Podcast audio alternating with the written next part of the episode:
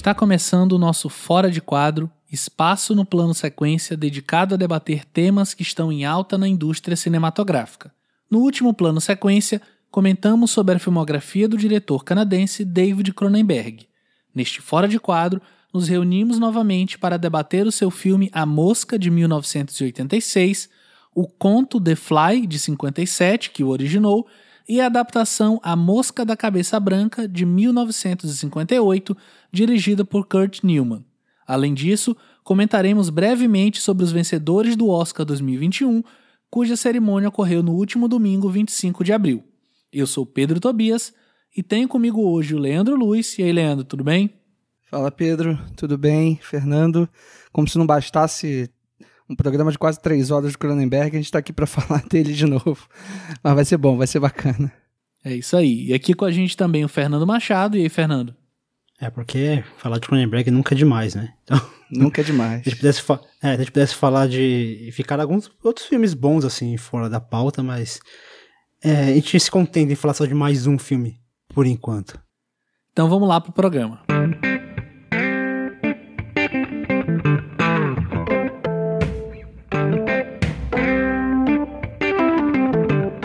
Um cientista inventa uma máquina de teletransporte e, sem saber, uma mosca entra no aparelho junto com ele. Quando se teleporta, seu DNA se funde com o do inseto, dando início a uma perigosa mutação genética. E acho que a gente pode começar, a gente pode de fato ir por ordem cronológica e aí falar um pouquinho do conto, depois dessa primeira adaptação do Kurt Newman, até a gente chegar de fato no nosso principal escopo, que é o A Mosca do Cronenberg, né? É, eu, eu acho bacana, tava, comentei agora antes da gente começar aqui a gravar, é que essa sua sinopse, Pedro, deu conta dos três, né? É uma sinopse de alguma maneira genérica que dá conta da, do storyline básico que está no cerne das três obras, né? Porque por mais que sejam é, tanto o filme do, de 58 como o filme do Cronenberg de 86 sejam uma adaptação é, do conto, é, há alguma coisa ali no cerne que liga as duas, as três histórias, né? Então acho que foi uma excelente sinopse para a gente começar e eu acho até um pouco confuso falar é, em ordem cronológica porque eu acho que as coisas podem se misturar muito na conversa, mas vamos tentar, assim. É, eu acho que o conto ele traz uma o conto é de 57, né? Quer dizer, é um conto lançado na, na revista Playboy. É, se eu não me engano, de um autor inglês, né? O George Langeland. Ele faz aquele conto que imediatamente vira um sucesso, assim. E acho que a, a medida desse sucesso é que logo um ano depois ele já foi adaptado para o cinema, né? Num, numa espécie de mote de filme B e tal, numa uma coisa ali é, hollywoodiana barata, assim, mas é, certamente atesta o sucesso que foi o conto e atesta também esse imaginário de uma história de horror, uma história de monstro, né, de transformação, que eu acho que lá depois, anos depois, lá em 86, o Cronenberg vai transformar em uma outra coisa completamente diferente, né? Você curtiu o conto também, Pedro? Eu sei que você leu. O é, que, que tu acha do desse conto que é um conto é relativamente curto, né? Ele tem mais ou menos ali uns 30, 40 minutos de leitura, assim. É, mas que conta ali a história dessa transformação do ponto de vista do, na verdade, do irmão do cientista é, que se transforma em mosca, né? E aí acaba sendo uma, uma historinha é, bem conto de horror mesmo, bem conto fantástico dessa transformação, assim, mas com alguns apelos dramáticos interessantes, né? É, para mim foi uma, uma surpresa grande, assim. Eu, eu, já tinha visto o filme do Cronenberg algumas vezes e nunca me interessei muito em ir atrás nem do conto e nem do filme de 58. E aí a gente se organizando aqui para gravar, falei, não, vou tentar ver né, e ler o conto, eu tirei um, um tempinho para ler e eu, eu me surpreendi muito justamente por isso, porque tirando esse, esse esqueleto, assim, talvez não é nem o esqueleto, a espinha do filme que tá nessa sinopse até que você comentou, o resto é totalmente diferente, né? É de fato um filme mais. Um filme, um conto, né? Que foca mais talvez no suspense, e nesse horror da ficção só no segundo plano, né? Porque o foco é muito mais nessa relação talvez humana entre o irmão que morreu, o irmão que restou e a, a cunhada dele, né? Um negócio assim até meio é, estranha a relação entre eles, que inclusive no filme do, do Kurt Newman é sugerido que eles poderiam ter algo, né? Que pelo menos no conto é algo que fica mais implícito do que, do que de fato é apontado. E eu super enxergaria esse, esse conto, assim, na mão, sei lá, de um De Palma, sabe? Ele fazia um negócio meio dália negra, assim, super no ar, um negócio mais, mais grave do que, de fato, o filme do Cronenberg, que parece muito emprestar essas ideias para apostar em uma outra coisa, assim, jogar por um outro um outro lado diferente do próprio da própria adaptação de 58, que é um pouco mais literal, não 100%, mas ela parece muito seguir a linha narrativa do conto, assim, meio que ato por ato, sequência por sequência, né? É, total. Eu acho que o. O. Se a gente pensar numa mosca da, da cabeça branca, né? Esse título ótimo, assim. É, que diferencia um pouco do, do, dos demais, provavelmente dos demais lançamentos, assim, porque é um título que faz todo sentido para a história, né? Porque no conto original é, de fato, o filho do André, que é o, o, cientista né, que inventa essa máquina de teletransporte, acaba se fundindo com, com a mosca. É, o filho dele realmente acha uma, uma, a, a mosca que na verdade foi trocado ali os genes, né, o DNA entre, entre o cientista e o inseto, assim, e essa mosca de fato tem uma cabeça branca, na verdade uma cabeça e uma, e uma perninha branca, assim, então acho que é um título adequado, assim, se a gente for pensar na história, né? Não é só uma invencionice uh, das traduções de títulos brasileiras, não. É, mas eu acho que tem uma coisa legal, assim, no filme de, de 58, é, que é essa tem uma caracterização muito clássica assim do modo de se fazer filmes de monstro dessa época, assim, né? Desses filmes dos anos 50 ou até, ou até antes, anos 40 e tal. É, que é aquela, aquela caracterização muito de, de, de, usar máscaras, né? De você usar ali uma espécie de fantasia uhum. de mosca. É, que causa um estranhamento, óbvio, em quem vê, imagino, tanto na época quanto, quanto agora, mas ainda assim é uma, é uma abordagem ingênua, né? Da transformação. A ponto que Tanto quando que eles a gente. seguram, né? É, assim... Eles seguram essa, essa aparição de, durante boa parte do. Acho que na verdade só aparece no final que ele revela o rosto. É, ele, ele mostra ali a primeira pata, né? Mas ele tá o tempo inteiro com o rosto coberto. Então fica naquele suspense do que realmente aconteceu com o rosto dele e só aparece no final. E é uma coisa bem. É, boba, assim pra época mesmo, uma, uma, uma, tipo, um capacete de, de moça, assim, bem bem tosquinho, assim, bem bobinho. Tipo, em momento algum aquilo te daria um medo, por exemplo, né? É, é mais aquela. o suspense de a gente realmente ver o rosto daquele personagem, daquele monstro, que nem é tão monstruoso assim, mas é, o que eles fazem é interessante, assim, porque na verdade, por, pra ser uma coisa um pouco mais palatável, o medo vem não da presença daquele monstro em si, mas sim do suspense do que está por trás daquele lenço que ele mantém na cabeça, né? E o fato dele não falar, é, se manter mudo, aqueles barulhos que ele faz quando ele está tá comendo, bebendo alguma coisa. Aquilo dá mais medo mesmo do que o próprio rosto daquele monstro em si. É, eu acho que o, o, o conto, ele, ele se, se configura de uma forma muito linear, né? Você tem começa ali com uma, uma narração ali do, do irmão, né, do, do François Delambre, que no filme de 58 é interpretado pelo Vincent Price, com aquele bigode e aquela voz dele tradicionais. É, e, e, e no conto ele vai relatando desde o momento em que ele recebe a ligação uh, da cunhada até o momento em que ele descobre toda essa trama final, né? Porque a, o, o barato é que a cunhada esconde tanto dele quanto do investigador é, que está investigando ali a, aquele crime inicial também, que funda é, o conto e funda também esse filme de 58, que é a morte do irmão pela, pela esposa, né? É, que isso fica sem explicação, né? A princípio ninguém sabe dizer o porquê que ela matou o irmão ali naquela prensa é, naquela fábrica e tal, esmagando a cabeça e o braço. Fica esse conflito, assim. Então acho que o Fernando falou uma coisa que é bem fundamental para a gente para a gente pensar a diferença, é, a transposição né, do conto para o filme de 58 e a diferença do que o Cronenberg vai fazer depois. Que é o que o, o, que o filme de 58 faz, é, tendo até uma. É, sendo até bastante subserviente ao conto, é justamente preservar esse suspense e preservar essa reação dos personagens que estão ali circulando a história em relação a esse fato bizarro que acontece, né? Esse suspense é o que importa tanto para o conto quanto para o filme do Kurt Newman. Já no Cronenberg ele dispensa é, essa, essa, esse elemento do suspense, como ele frequentemente faz nos filmes dele também, até os filmes de terror dele.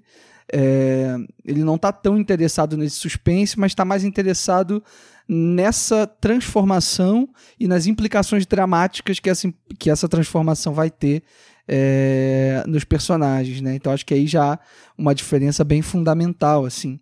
E eu gosto de, uma, de um detalhezinho que liga uma história a outra, é justamente, quer dizer, liga o conto ao filme do Cronenberg, por exemplo, porque é muito fácil a gente dizer que, que o filme do Cronenberg é, é, é, é, baseado de uma forma muito, muito sutil né, no conto, porque ele não traz, ele dispensa vários elementos do conto original. Mas acho que uma coisa interessante que une os dois é que o conto ele começa falando sobre telefones e falando sobre como telefones assustam esse protagonista, assim. E aí é todo um, um uma apresentação inicial é, do François. Quase é, uma crônica, né? Sim, sim, falando sobre o medo dele de telefone, assim. Eu acho isso incrível como o conto, como o conto abre dessa maneira. E acho interessante como no filme do Cronenberg, é, o, a, o, o, teletransporte, né, que eles chamam de telepod, é, no filme, ele você olha para ele, ele parece uma cabine de telefone, né?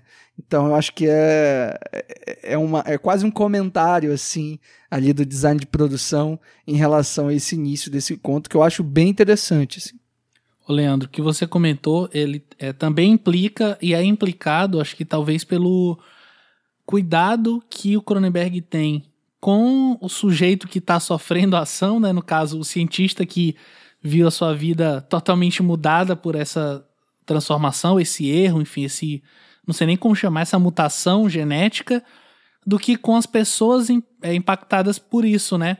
Apesar da gente ter ali é, uma co-protagonista que tá também diretamente ligada a ele, mas o foco principal é em como isso afetou ele, enquanto que tanto no conto quanto no filme de 58 é como isso afetou as outras pessoas, né? É, acho até curioso esse olhar que ele tem em relação a essa figura e de fato levar a gente para mais próximo dele ao invés de chocar a gente por chocar com a aparição da cabeça ou da mão, enfim, de qualquer outra coisa gore que tem no filme. Até porque acaba nem tendo esse, esse lado gore, na verdade, né? O filme de 58, ele, ele foca apenas na questão do suspense numa questão assim, e até uma, que, uma questão de, de uma estrutura muito pragmática, porque o filme se resume a 40% do filme é, em tempo presente e o resto é tudo em tempo passado, naquele flashback que, que é longuíssimo, assim, que, é, que é uma coisa que numa estrutura vai, que a gente está acostumado seria meio que o, o ponto final da história que revela o que realmente aconteceu e de repente você está assistindo um filme de repente ele já vai pro, pra, para alguns dias anteriores tipo, e ali desenvolve, desenvolve, desenvolve até o final. Eu acho essa esse, esse arco de, de, desse flashback que toma quase vai quase um, um terço do, quase dois terços do filme eu acho que é, eu acho que é um recurso até meio meio não digo preguiçoso mas meio bobo assim meio simplório meio jogado, assim. Eu acabei não lendo o conto, não sei se o conto também ele é, ele é estruturado dessa maneira, se há essa, esse recurso do, do flashback, mas no filme eu achei muito, muito, muito raso, muito bobo, muito simples demais. É, no conto as coisas se estruturam de um jeito um pouquinho diferente, assim. Mas, eu, é, mas é dá para perceber claramente onde que esse flashback é, se originou, assim, porque no conto é, tem um momento em que a, em que a cunhada né, do François ela dá para ele um, uma espécie de confissão escrita, que é onde ela vai relatar toda a história, tudo que ela passou. E aí tem um momento do conto em que se para para também ler esse relato da, da esposa, assim. É, então, é, é, o, o, o filme encontra no flashback uma maneira de transpor esse relato dela, né? A diferença é que no conto ela tá já hospitalizada, tipo numa tipo numa instituição mesmo, psiquiátrica e tal. Ela não não existe uma, uma uma investigação muito profunda em cima dela, né? No, no filme, essa investigação fica até o fim, né? Ah, eu gosto da presença do detetive no filme de 58, em como ele é, tenta de todo modo encontrar alguma solução para aquele, aquele problema, para aquele mistério. É, e no conto, não. No conto, eles simplesmente aceitam que a mulher está completamente louca e está inventando aquilo tudo, sofreu algum colapso, enfim, e aí internam ela. Então tem, tem essa diferença é, em termos de construção de personagem, assim, e de como a trama avança também. É... Que é a parte mais interessante, né? Esse começo, esses primeiros, sei lá, 20 minutos ali que ela, que ela tem aquela, aquela, aquele surto quando mata aquela mosca, né? De início a gente não entende o que, qual o interesse dela em proteger aquela mosca. E aí depois a gente entende. Esse começo eu até acho interessante, essa coisa de. Ela matou o marido, mas ela demonstra uma certa apatia ou até um certo alívio, como o próprio investigador fala. Né? Ela, tá, ela se sente aliviada e ninguém entende o porquê que ela tá aliviada, sendo que ela acabou de matar o marido de forma brutal. Que ela diz, né? Matar o marido, que eles não acreditam que ela tenha cometido esse ato. Esse começo eu acho muito interessante. Eu que depois de uns, de uns 20, 25 minutos que entra aquele flashback, para mim o filme decai bastante. Mas até então tava interessante, sim. É, o que, assim, o, o que eu acho, assim, tentando defender um pouco o, o filme, é, eu acho que tem umas coisas nele que, que me agradam bastante, assim. Eu gosto do uso é, do scope no filme, eu gosto do uso das cores também. Eu acho muito interessante a forma como ele resolve é, a, a, a, o, os próprios efeitos especiais do, do teletransporte, assim, que ele usa a cor, né, e o brilho e a iluminação de uma forma muito inteligente, assim. Acho que eu gosto da, desse efeito que dá. E também não me desagrada a ideia da, da fantasia de mosca, assim, eu acho que legal, sobretudo justamente por conta dessa criação de suspense, eu acho que funciona é, essa coisa dele estar tá com, a, com o rosto é, coberto ali pela por uma por uma toalha, enfim, por uma roupa ali, e, a demora, né, da revelação da, do, do, rosto dele, eu acho isso muito legal, e principalmente o final do filme, assim, eu acho aquele momento final ali no banco do jardim, em que a mosquinha, né, que, que, que, que agora tem uma cabeça de homem, né, porque se o homem tá com uma cabeça uhum. de mosca, a mosca precisa estar tá com a cabeça de homem também. E eu gosto também de como o Kurt Newman resolve visualmente isso e, e, e, principalmente do ponto de vista do som, assim. Eu acho aquele grito de help me, help me da mosca, eu acho muito angustiante. É, é o momento mais assustador Fica na cabeça é, é aquilo, o momento né? que, real, que eu realmente... Não, que eu realmente senti um horror ali, né? E é o momento que os personagens não, tipo, o personagem ele chega e fala, cara, eu acho que eu nunca vou esquecer isso na minha vida. Sim, é, e, e, o Vincent Price tá, tá bem, assim, nessa, nessa reação, né? Em como ele tenta conciliar uma espécie de aceitação da loucura com uma preservação da própria sanidade dele, assim. Eu acho muito bom, assim, como ele... Aquela cara dele meio... Meio até blazer, assim. Meio tentando não não não interferir muito assim dramaticamente no na, na, na, história, no filme, eu gosto de como ele recebe aquela, aquela informação final, assim. E o filme acaba ali, né, com aquele. Com aquele. Ah, não, acho que, acho que tem um plano depois, né, do, da, da família é, andando junto, assim, andando pelo parque e tal. Mas é bem bizarro mesmo. Mas aí, partindo pro filme do Cronenberg, hein, o que, vocês curtem, como é que vocês enxergam o, o, a mosca dentro da obra do Cronenberg como um todo, assim. A gente nem falou muito lá no, no, no plano de sequência sobre o Cronenberg do A Mosca, justamente porque a gente estava preservando esse momento para aqui para fora de quadro, né? Eu ia justamente perguntar isso agora. Onde que vocês colocam o, A Mosca na, na filmografia dele? E justamente, é de fato o que você falou. tá roubando meu, minha função, Leandro. Foi mal, foi mal. é, pra mim, eu demorei muito tempo pra perceber A Mosca como um grande filme. Assim, eu, porque eu já vi esse filme umas 10 vezes, assim. Passava muito na TV, né? Eu lembro até da, do comercial, era um negócio assim meio forte, assim, não tinha, não tinha nenhuma, nenhuma concessão, assim, ah, não, vamos esconder. E no próprio filme também, a transformação ela acontece muito rápida, né? A gente só vai acompanhando o piorar daquilo. Mas eu demorei muito tempo para perceber o A Mosca, não só como, não sei, talvez um filme B, um filme trash, e de fato começar a enxergar ele como um grande filme. Acho que eu só vim fazer isso bem mais recentemente. E eu acho que até para colocar ele dentro da, da minha linha né, de filmes do, do Cronenberg, eu precisaria ver mais alguma vez. Assim, que de fato, pra gente gravar aqui, eu não revi. Eu revi ele, acho que tem um ano e meio, dois anos no máximo. E resolvi manter a sensação que eu tive na época, ao invés de ver de novo só para gravar. É, eu acho que essa ideia que a gente tem do A Mosca do Cronenberg, né, como um filme menor, assim, talvez faça parte de algum imaginário, justamente, de, sei lá, quando a gente cresceu assistindo e tal, mas eu acho que ele não tem nada de filme B, não tem nada de filme trash, assim.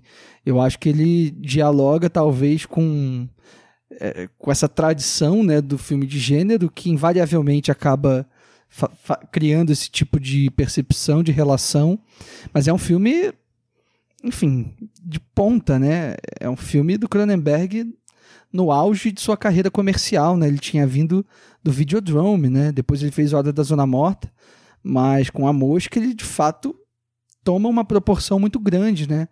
É, e, é um filme que, quer dizer, também não é um filme de orçamentos é, muito grandiosos. Ele acho que deve ter tido, acho que eu li que ele teve acho que 10 milhões de dólares de, né, em termos de, de produção e, sei lá, fez, faturou 60 milhões, assim, foi um, um desses casos que você consegue compensar e muito bem o investimento, assim. E ele é um filme produzido, é, quer dizer, a ideia, a concepção do filme é da produtora do Mel Brooks, né? O próprio Mel Brooks meio que identificou ali uma, uma brecha, comprou os direitos do, do conto, porque o filme, o, A Mosca da Cabeça Branca, né, de 58, teve duas sequências depois, né? É, teve o, o, The Return of the Fly, de 59, um ano depois. Acho que teve The Curse of the Fly, que acho que é de 63. É, o Return of the Fly eu assisti. É, é um filme um pouquinho pior do que o, o da Cabeça Branca, assim. Mas o The Curse of the Fly eu ainda não consegui. É, mas então o Mel Brooks ele compra os direitos desse do conto e vai atrás ali de um de alguém para para fazer e o Cronenberg acaba cruzando o caminho dele. Tem que lembrar que o Mel Brooks ele tinha feito alguns anos antes o Homem Elefante, né, que o Lynch acabou dirigindo. Então, por mais que o Mel Brooks esteja muito associado às obras de comédia, né, tanto as que ele dirigiu quanto as que ele produziu, é, já tinha ali um precedente é, de um produtor interessado também em narrativas de horror, digamos assim, e atento a diretores interessantes, né? Então acho que esse início de produção assim do A Mosca dá conta também da gente entender o que o filme é, né? É, de como ele se destaca também, tanto dentro da obra do Cronenberg quanto dentro de uma filmografia dos anos 80 em geral, assim. É, e é interessante de pensar que esse filme ele passou por dois roteiristas antes de chegar no Mel Brooks, e, e esse roteiro inicial, ele, ele já tinha algumas divergências assim com, com o conto e com o filme de 58. Mas aí quando chegou no Cronenberg, ele chegou no Cronenberg, o Cronenberg primeiro ele recusou porque ele estava envolvido ali numa para trabalhar com, com Total Recall, que depois ele acabou não fazendo. É, cara, eu fiquei muito surpreso com isso. Só, só um adendo antes de você continuar. Ele ia fazer o Vingador do Futuro, né? Que é o filme que o Paul Verhoeven acabou fazendo. Acabou fazendo. E eu, seria... eu, eu tava olhando só de aqui. pensar, tem... fico até arrepiado. Tem umas imagens aqui, tipo concept arts do, é, do, Não, do filme tava, que o Cronenberg tava, quase... fazendo, que são incríveis. Ele estava assim. muito envolvido. Ele estava muito envolvido. Eu não lembro exatamente o, o, porquê que não deu certo ele fazer o, o Vingador do Futuro. Mas, putz, seria, seria lindo, assim. Então, ele, ele tava certo que ele iria dirigir o Vingador do Futuro, Total Recall. E aí ele acabou recusando, e aí eles procuraram um outro diretor, mas esse, esse diretor que, que ia fazer o, o A Moça acabou tendo um problema familiar, uma filha dele faleceu e tudo, e uma tragédia, pá.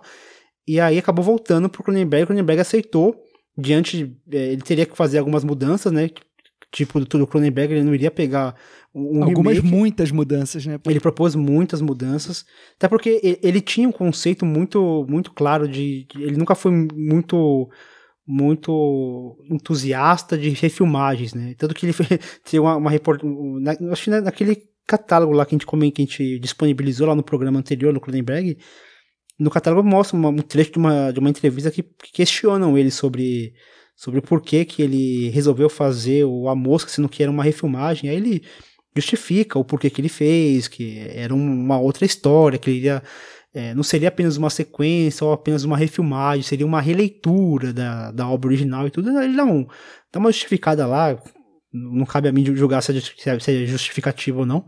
O fato é de que ele mudou muito e é um, uma outra obra, assim, tipo. É, eu acho que o que ele pega ali de similar é, é alguma, algumas coisas, assim, a questão do romance, que, que mantém o interesse mesmo após a revelação do, do monstro, a questão do, da tecnologia, que é um comentário que ele faz, essa, essa coisa do avanço tecnológico e de como esse avanço sendo feito de uma maneira é, obsessiva, antiética, o, o que isso pode causar, né? Então esse, esse, comentário mantém os dois, mas de resto a questão de estrutura, a questão visual, a questão é, a narrativa, a questão do, do, de como ele trabalha esse, essa transformação física, que não é uma transformação é, de uma vez de uma hora para outra, é uma transformação que ela é cadenciada, ela, ela passa por várias etapas, que para mim é o grande charme da mosca do Cronenberg, né? Essa transformação paulatina que vai angustiando, tipo, cada cena, a cada, sei lá, 10 minutos a angústia vai aumentando, ela vai crescendo.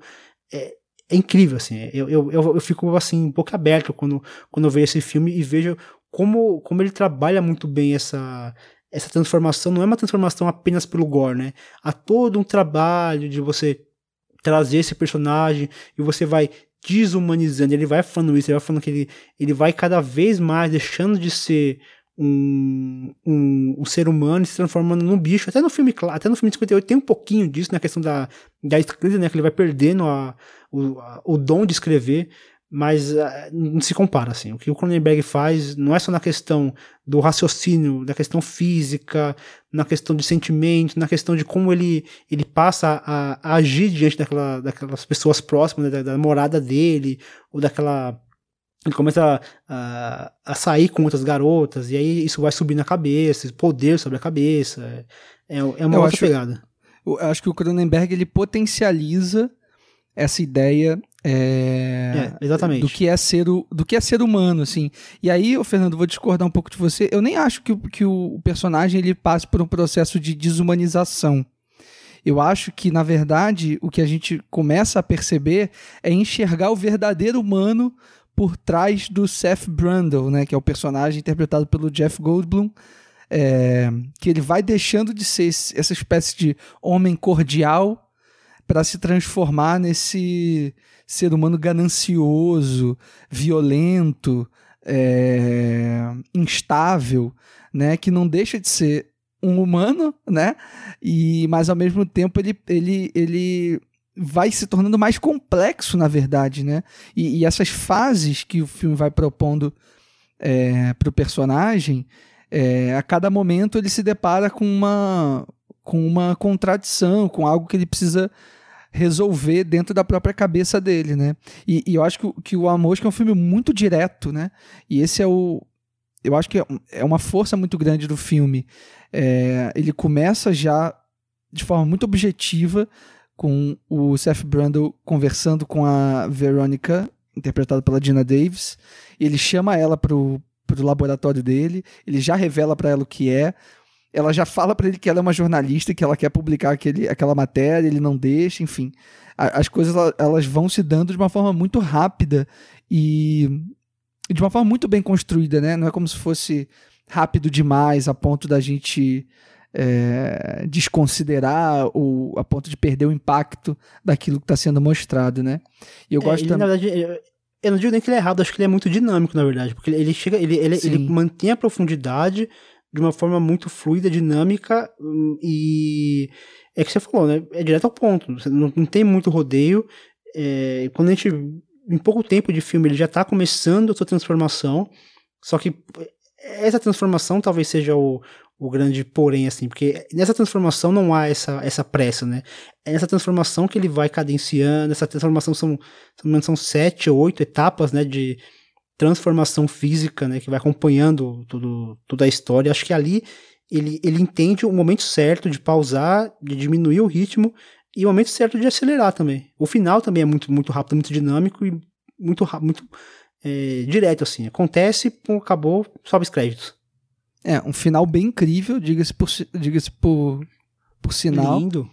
É, Lindo. Com uma trilha do Howard Shore é, belíssima, né? O filme inteiro. Acho que a trilha do Howard Shore é, ajuda muito a, essa, a, esse dinamismo que você falou. É, acho que dá, dá ajuda a gente a compreender esse personagem, a compreender esse momento dificílimo que ele está passando, né? E é um final muito bonito, assim.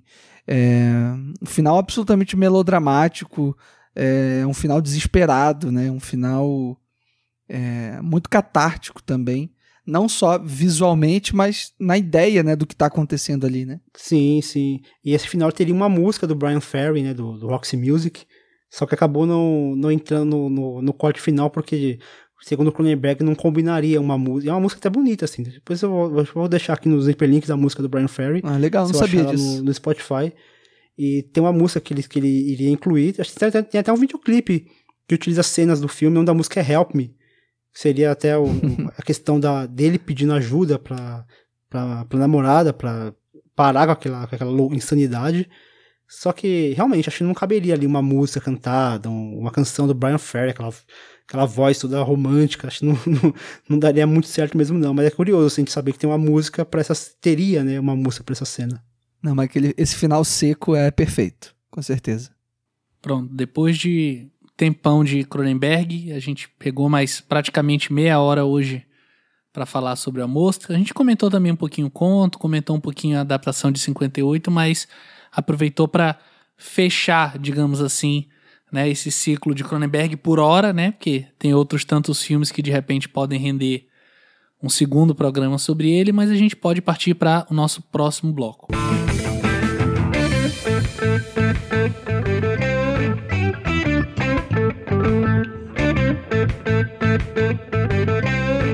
Após um 2020 de cinemas fechados e indústria cinematográfica ainda em busca do seu espaço nesse, entre aspas, novo normal, a Academia de Artes e Ciências Cinematográficas realizou neste domingo, de forma atípica, sua cerimônia anual de premiação.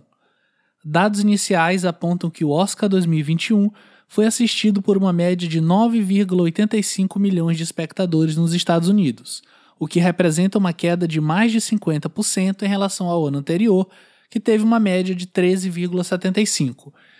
E aí eu já quero começar falando que eu tô nessas estatísticas de pessoas que ajudaram nessa queda, porque eu de fato nem sei quem são os indicados, não acompanhei nem pelas redes sociais, assim, o Oscar não faço a menor ideia do que aconteceu, então vou deixar vocês dois falando aí, podem falar à vontade, viu? Pedro, assim como cara, muitos, Pedro, ignorou Pedro. completamente. Ignorou forte, cara. Assim, eu não digo que eu ignorei, mas eu assisti meio naquelas, tipo, meio, meio vamos lá, vai. É quase como se fosse a obrigação de todo mundo que ama cinema tá lá sentado e assistindo a cerimônia toda. E assim, foi uma cerimônia bem atípica mesmo, como você comentou. Ela primeiro que ela não foi não foi realizada no mesmo lugar, foi num lugar chamado Union Station, ainda que em Los Angeles, mas é um lugar é, aberto. Me lembrou muito o que é o que é o Globo de Ouro, né? Aquela cerimônia mais é, menor, aquela cerimônia mais reservada, com mesas, né? Não é mais não é mais aquela aquela plateia, né? São mesas e aí três ou quatro pessoas por mesa.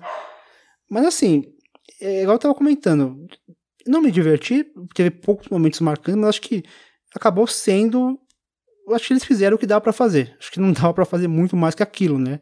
Eles até argumentaram, falando que todas aquelas pessoas que estavam ali presentes estavam vacinadas, testadas 24 horas antes, então é, acho que a maioria ali, ou todo mundo basicamente estava sem máscaras, mas acho que, cara, mediante o que dava, pra, mediante o que, o que tinha disponível, acho que fizeram o que dava para fazer. É, eu acho que é um. É interessante, foi interessante de acompanhar, pelo menos para mim, porque eu queria muito ver como isso ia se resolver é, dentro de uma premiação tão grande, né, de um, de um evento tão grande para o cinema hollywoodiano, é, que acaba se estendendo para o mundo inteiro, né? Então, acaba sendo, obviamente, um nicho, mas um nicho que é, abarca muita coisa, né? E, e, um nicho que pauta muito as discussões é, sobre cinema ao longo do ano. Acho que até pauta sempre muito demais, né? É, mais do que deveria. Mas acaba sendo um evento muito importante por conta disso tudo. Eu queria muito ver como eles iam resolver essas coisas, assim. Eu sei que eles estavam priorizando. É, quer dizer, para além das pessoas que foram convidadas ali para estar naquele espaço, os, as outras pessoas, né, que estavam ali indicadas, é, que não estavam ali, eles estavam em outros lugares, em, em, espaços públicos também, de certo modo, assim. Então, sei lá. É... Agora eu não vou lembrar especificamente quem, alguém que deu, fez algum, deu algum depoimento ou falou alguma coisa que não estava ali é, naquele ambiente, mas sempre tinha ali uma câmera, uma espécie de transmissão. E eu achei interessante como essa, essas telas, né? essas milhares de telas acabaram compondo o próprio cenário assim do evento, né? Você tinha televisões por todos os lados e você tinha essas interações a todo momento entre o que estava ali presencial e o que estava sendo mediado pela tela ali no âmbito virtual. Então, enfim, de algum modo isso era interessante eu entender como ia se resolver. E acho que até se resolveu relativamente bem, assim, acho que foi uma uma premiação até bem, bem fluida, né? bem mais rápida do que costuma ser, se eu não estou enganado, ou pelo menos foi a sensação que eu tive. É, e óbvio os filmes, né? Porque por mais que muita coisa fique de fora de um escopo de Oscar, vários filmes que a gente adora, que eu gosto, enfim, da, da, dos últimos anos, que passaram longe dessa lista aí de indicados e premiados, ainda assim tem bons filmes e filmes que são representativos, né, para a indústria, assim. Então, não, é, não foi exatamente um sacrifício acompanhar, até porque também não me obriguei a assistir 100% dos filmes, assistir o que, o que me interessava. É, e nesse sentido foi uma experiência legal, assim. Mas em termos de premiação, ô Fernando, você curtiu o Nomadland ser o grande vencedor do, da noite? Ah, acho que sim, acho que eu, eu gostei mais de Minari, mas acho que pro que tava ali, da, da Chloe Zhao, que eu aprendi a falar Zhao, não é Zhao que eu achava que era. sotaque tá bonito. É, eu, eu ainda prefiro o The Rider, né? Acho que ela, que ela ganhou o prêmio pelo filme errado. Mas, eu, assim, eu, eu acho interessante, e eu, o que eu venho percebendo é que cada vez mais o Oscar está se tornando um prêmio focado para aquelas pessoas, aquelas pessoas que estão assistindo o Oscar hoje, eu acho que são as pessoas que mais reclamam do Oscar. Eu acho que a galera que a gente pô, que não tá muito interessado em, em, discutir esses filmes e tal, que via o outro como, ah, vou ver aqui quais são os filmes que. quais são os melhores filmes pra eu correr atrás. Eu acho que essa galera já abandonou faz muito tempo, cara. Eu acho que a galera que tá acompanhando o Oscar mesmo, já é aquela galera que tá acompanhando meio que no, na força do ódio. É, eu, eu, tiro pela. Lá, lá, todo ano minha mãe assistiu o Oscar, e minha mãe não assistiu o Oscar já há uns 5 anos já. Tipo, a minha irmã, uhum. que nem é muito ligada em cinema, assistia a Oscar todo ano. Ela não vê há muito tempo, tipo, a minha esposa mesmo. Ela sempre acompanhava, acompanhava os filmes, tentava ver pelo menos metade ou boa parte dos filmes indicados a melhor, melhor Ô, filme. Fernando. Manda. É só você tirar pela gente. A gente já literalmente participou de uma live lá com o pessoal do Cinematório, comentando desde o tapete vermelho até o final da cerimônia. Nós quatro já chegamos a fazer live comentando os indicados a melhor filme, fazer sim, bolão. Sim. E esse ano a gente literalmente tá fazendo uma nota de rodapé em um podcast sobre a mosca. É, é, dá a dimensão, né? Dá a dimensão do que do que está se tornando o Oscar. Eu não sei, eu não sei se. Eu sei, acho que é uma coisa final, meio, meio cíclica também, assim. Acho que pode ser que seja um momento e depois volte com toda a força, assim, sei lá. Big Brother Brasil voltou com toda a força aí ano passado, Sim, esse ano um tava vários anos né? ali no ostracismo, né? Então, não sei, acho que é tudo uma questão também de, de momento, assim. Óbvio que esse ano, enfim, super atípico, né? É... Primeiro que a gente não tinha sala de cinema para ver nada, né? E pelo menos para mim, boa parte da graça de acompanhar não só o Oscar, como essas premiações assim da temporada, é, reside no fato de eu, pô, legal, vou ter um momento em que as, todas as salas de cinema aqui perto vão exibir esses filmes e vai ser legal assistir, mesmo que o filme não seja tão bom, mas ter ali uma espécie de é, ritual, assim, não, só, não o ritual da sala de cinema em si, mas o ritual de você estar tá acompanhando aquilo ali, daquilo tá no burburinho, tá todo mundo falando e tal. Então acho que a, a ausência dessa sala de cinema, né, desse mito da sala de cinema e a fragmentação dessas exibições, né, de onde esses filmes foram parar, né? Ah, não, esse filme eu vi baixado, esse daqui eu vi na Netflix, esse aqui eu vi no streaming tal. Eu acho que acaba afetando um pouco esse essa espécie de comunhão assim que se cria em torno da, da, da temporada e tal.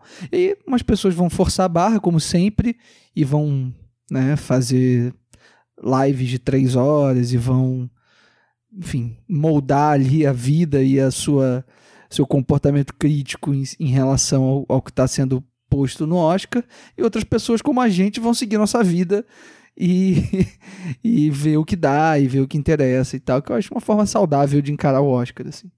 É, nem tanto a sério, nem, nem desprezar totalmente, né? Acho que eu acabei encontrando ali um meio termo, porque eu acabei vendo dos, do, dos principais, eu vi todos do, de melhor filme, mas, por exemplo, documentário não vi todos, curta não vi todos, curta documentário não vi praticamente curta nenhuma, também, animação, né, acho que eu vi dois.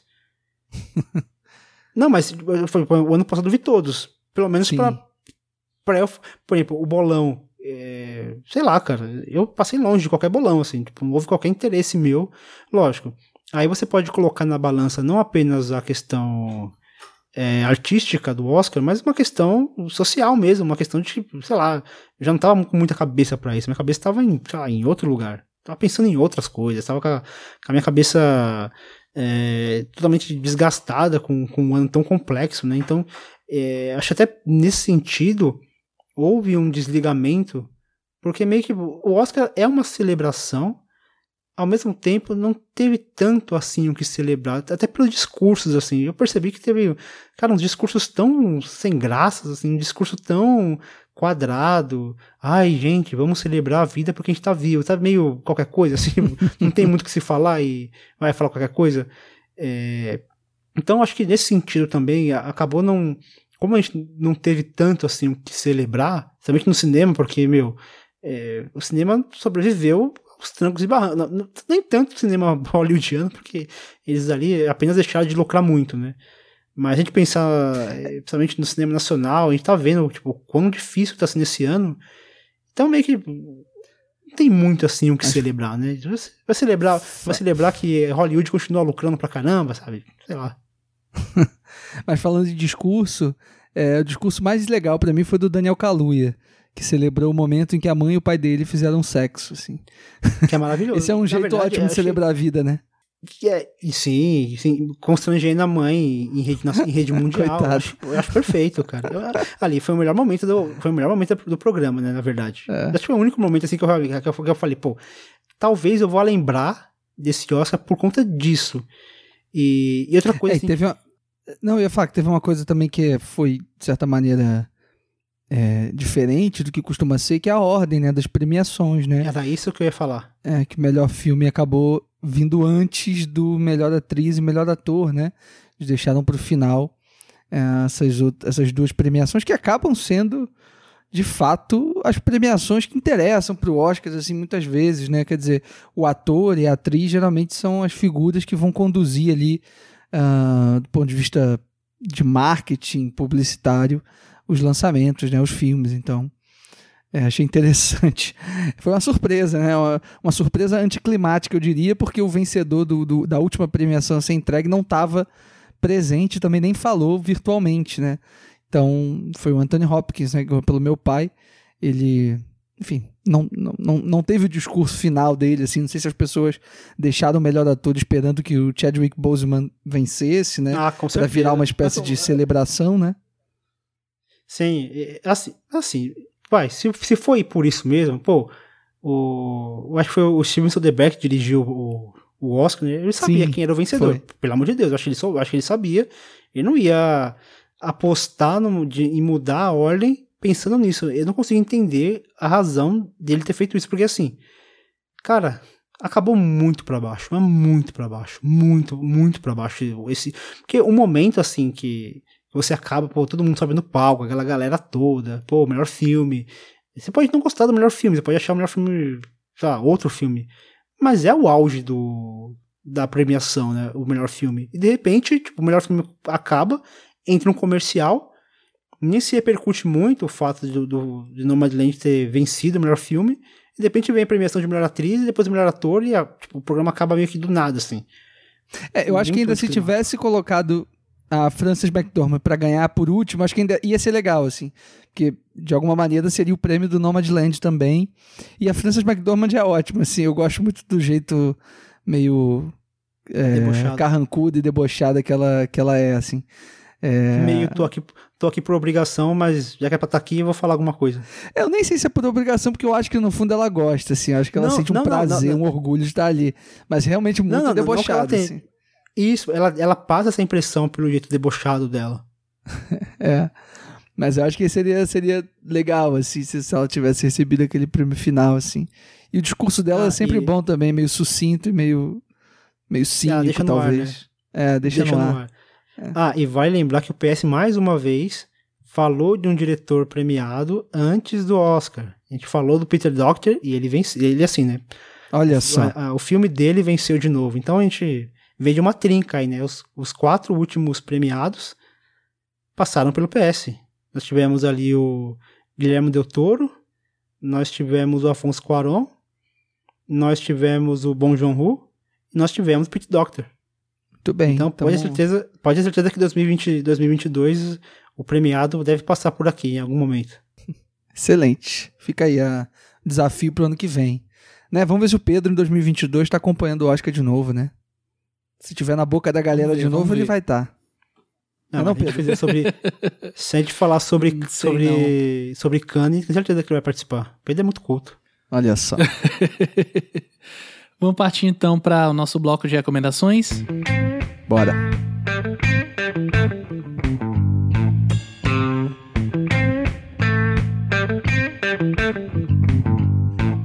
Leandro, começando por você, o que, que você tem como recomendação para os nossos ouvintes aqui dessa essa quinzena, esse mês, né, praticamente? Boa. É, então, eu vou indicar, na verdade, um, um festival que tá rolando, que é o 47º Festival Sesc Melhores Filmes, que tá lá na plataforma do Sesc São Paulo, né? Sesc Digital. É, então tem coisas muito boas que rolaram ao longo né, dos últimos anos, dos últimos dois anos, talvez. É, lançamentos interessantes. Destaque pro Sertânia e pro Babenco, dois filmes que a gente já, inclusive, falou aqui no Fora de Quadro em outro momento. É, e também vai ter uma exibição do Apocalipse Now, né, o Final Cut. É, para quem ainda não assistiu essa nova versão, vale a pena colar ali na plataforma do Sesc que vai estar disponível. Eu acho que é no dia 29 de abril. É, tem cada filme tem ali as suas datas e tal, o seu período, então tem que entrar lá no site para dar uma olhada. Mas o festival como um todo vai ao ar até o dia 5 de maio. Então, a hora que vocês estiverem ouvindo esse programa aqui, certamente ainda vai ter alguns diazinhos para você poder correr atrás, assim que a programação tá muito boa. Então, fica aí esse festival de recomendação. Na, na seleção da crítica eu participei do da eleição, então tem meu dedinho lá na escola. Boa, participei também. Muito bom. Muito boa recomendação, Leandro. Eu vou. Ainda tô pensando como que eu vou dar o nome pro que eu vou falar, mas não é uma desrecomendação, que eu acho isso muito feio, É deselegante. uma, recomenda é uma recomendação reversa. É um, é um alerta, é um alerta, é um aviso. É uma. É uma cerca de arame farpado eletrificada com um cachorro raivoso. Que eu vou falar Vai agora. falar, de, vai falar de, de Christopher Nolan agora? Não. Vou falar de algo mais profundo. Mortal Kombat de 2021. É, Uau. Enfim, quando a gente tá gravando, o filme não, não saiu oficialmente, mas se você tiver andando por aí, talvez encontre, esbarre nele em algum local. Mas não, não tem muito o que dizer sobre esse filme, assim, é praticamente todo mundo que tá envolvido é, são pessoas assim que tá no, estão no seu primeiro, no segundo filme. É, enfim, o diretor literalmente nunca dirigiu nada, que é o Simon McCoy. Um dos roteiristas é o Greg Russo, que não é um dos irmãos Russo, tá? é só o sobrenome que é o mesmo. Que também nunca roteirizou nada de relevante, pelo menos não tem nenhum crédito no IMDb. E o Dave Callahan, que escreveu os filmes dos Mercenários, escreveu também esse último Mulher Maravilha, 1984. E, assim, o filme, eu não, não faço a menor ideia de onde ele veio, nem pra onde ele vai, nem qual o objetivo. Porque, literalmente, eles abriram mão do personagem do Johnny Cage pra colocar um personagem novo chamado Cole Young, que não não movimenta a trama de forma alguma, pelo contrário. E o foco do Mortal Kombat era o torneio, é literalmente o que não tem no filme, é um torneio, então é uma série de quase sketches mesmo, né, que parece que foi feito assim com um algoritmo de, ah, precisamos colocar essa frasezinha que tem no jogo, precisamos colocar este golpe. En- Enfim, não, não tem nada que sustente, não tem nada que, que traga a gente pro filme. E, sei lá, vamos Mas filme de joguinho não é pra isso? ah, não é não. Vamos ver o filme de 95 do Paul W.S. Anderson, que é melhor, sabe? Não, nem, nem tem comparação, na verdade, entre os dois. É, é um negócio até triste, porque tinha um potencial pra ser um negócio legal, pra ser um filme interessante, mas é só literalmente um filme genérico que parece muito feito não só pra TV, mas assim pra uma TV B. Então fica aqui o meu alerta, né? Vejam por sua conta em risco. Nossa, eu, eu já tenho péssimas, eu já tenho péssimas lembranças do filme do, do Anderson de 95, assim. Então eu confesso que para eu encarar esse filme novo agora de 2021, olha, tem que estar muito na minha cara. É, gente, é puro suco do entretenimento barato. Mas não é nem divertido. Eu gosto de soco não, na é cara, não. explosão É- de cabeça. Tá, você tá Ele- descrevendo coisas divertidas. É, mas não tem isso não. Ele literalmente consegue ser um filme chato, assim, enfadonho. Não, eu não digo enfadonho, mas assim, o problema é que o, o filme realmente se leva a sério. Eu Acho que se ele fosse mais galhofa, seria muito melhor. Quem sabe um dia, né? A gente não tem um Mortal Kombat decente. Ah, de repente aí tá passando. Tá passando aí no YouTube. De repente tá passando aí no YouTube, você clicou sem querer, deixa rolando. Mas vai lá, Fernando, fala aí sua recomendação. Vê se você anima aí nosso público, nossa audiência. Ah, cara, eu vou indicar um canal no YouTube chamado Tempero Drag.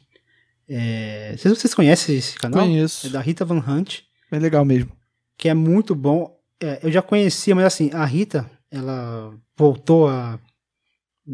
Voltou pro meu coração quando assisti um, um- um- Tem um programa novo da, da GNT, que é do Rodrigo Wilbert com a Fernanda Lima. E aí, sei lá, um programa meio, meio solto assim, não tem um, um formato muito. meio que de entrevista, meio de bate-papo, sei lá. E aí, sei que no, acho que no segundo, terceiro programa, a Rita Van Hunt esteve lá. E aí, tipo, ela jogou na cara daquela, do pessoal lá, tipo, coisas do tipo, eh, sei lá, imagina você chegar na casa de alguém e falar, olha, vem cá, o fato de você reciclar sua comida, rec- reciclar seu material aqui, isso não vai mudar em nada do Brasil, tá? Não, não, vai achando que porque você faz isso que vai mudar alguma coisa. Tipo, ela jogava na, na cara assim, e ela tem um jeito de, de ensinar, uma dialética, um- uma retórica tão eh, incrível, assim. Ela consegue falar coisas profundas de maneira tão, tão simples e debochada. E assim, e o canal dela, é, é, tipo, ela, ela consegue falar de tudo com uma profundidade, cheio de, de, de referências. E assim, é incrível que essa pessoa tem 30 anos só. Eu não sei como, como, como teve tanto conhecimento com tão pouca idade, assim. E é um canal incrível, assim. Eu só digo, tipo, meu, deixa rolando lá, deixa rolando vários vídeos. Eu não sei qual, qual é a frequência de vídeos que, que ela publica, mas eu sei que é incrível, assim. Só, só vão lá e, e aprendam, porque o que ela. O que essa, ela era professor, né? Então, tipo, ela tá. Ela, é tudo que ela fala, que a função dela é ensinar. E o que ela faz ali realmente é ensinar. É incrível, assim. conhecimento que ela consegue transmitir de maneira simples, é, bem humorada, mas com muita profundidade. Muito bom, Fernando. Então, é esse nosso programa. Você pode ouvir o Fora de Quadro no nosso site, no Spotify, no Apple Podcast, no Podcast Addict, no Castbox, no Google Podcasts ou no aplicativo de sua preferência. Dúvidas, comentários ou sugestões de temas podem ser enviados através das nossas redes sociais ou ainda no e-mail contato arroba plano-sequência.com. Valeu demais, Fernando. Valeu, Leandro. Um abraço para os ouvintes. Valeu, pessoal. Até a próxima. Um beijo. Pô, só, só eu me despedi, me deixou sozinho. O Fernando é mais educado, ele não quer dar tchau pros ouvintes. Eu fiquei esperando. Gente, foi mal. Eu me despedi sim, é que tava no, que tava no mudo, velho. Mentira, porque ele quer se ver livre da gente logo. Ai, a gente nem encerrou caraca. o programa, ele já desligou o microfone, caraca. já foi embora. Não, é o pior que eu falei assim, eu falei, ué, e aí? Morreu? O pessoal morreu? É que eu não fui. É que eu tô usando no, no, no, no browser, não tem a, a tecla de atalho assim pra você clicar. E deu isso. Foi mal, galera. Não sou mais educado, não. Perdoe. Então tá certo, gente. Até o próximo mês. Vamos ver se no próximo o Fernando vai dar tchau. foi, foi, foi.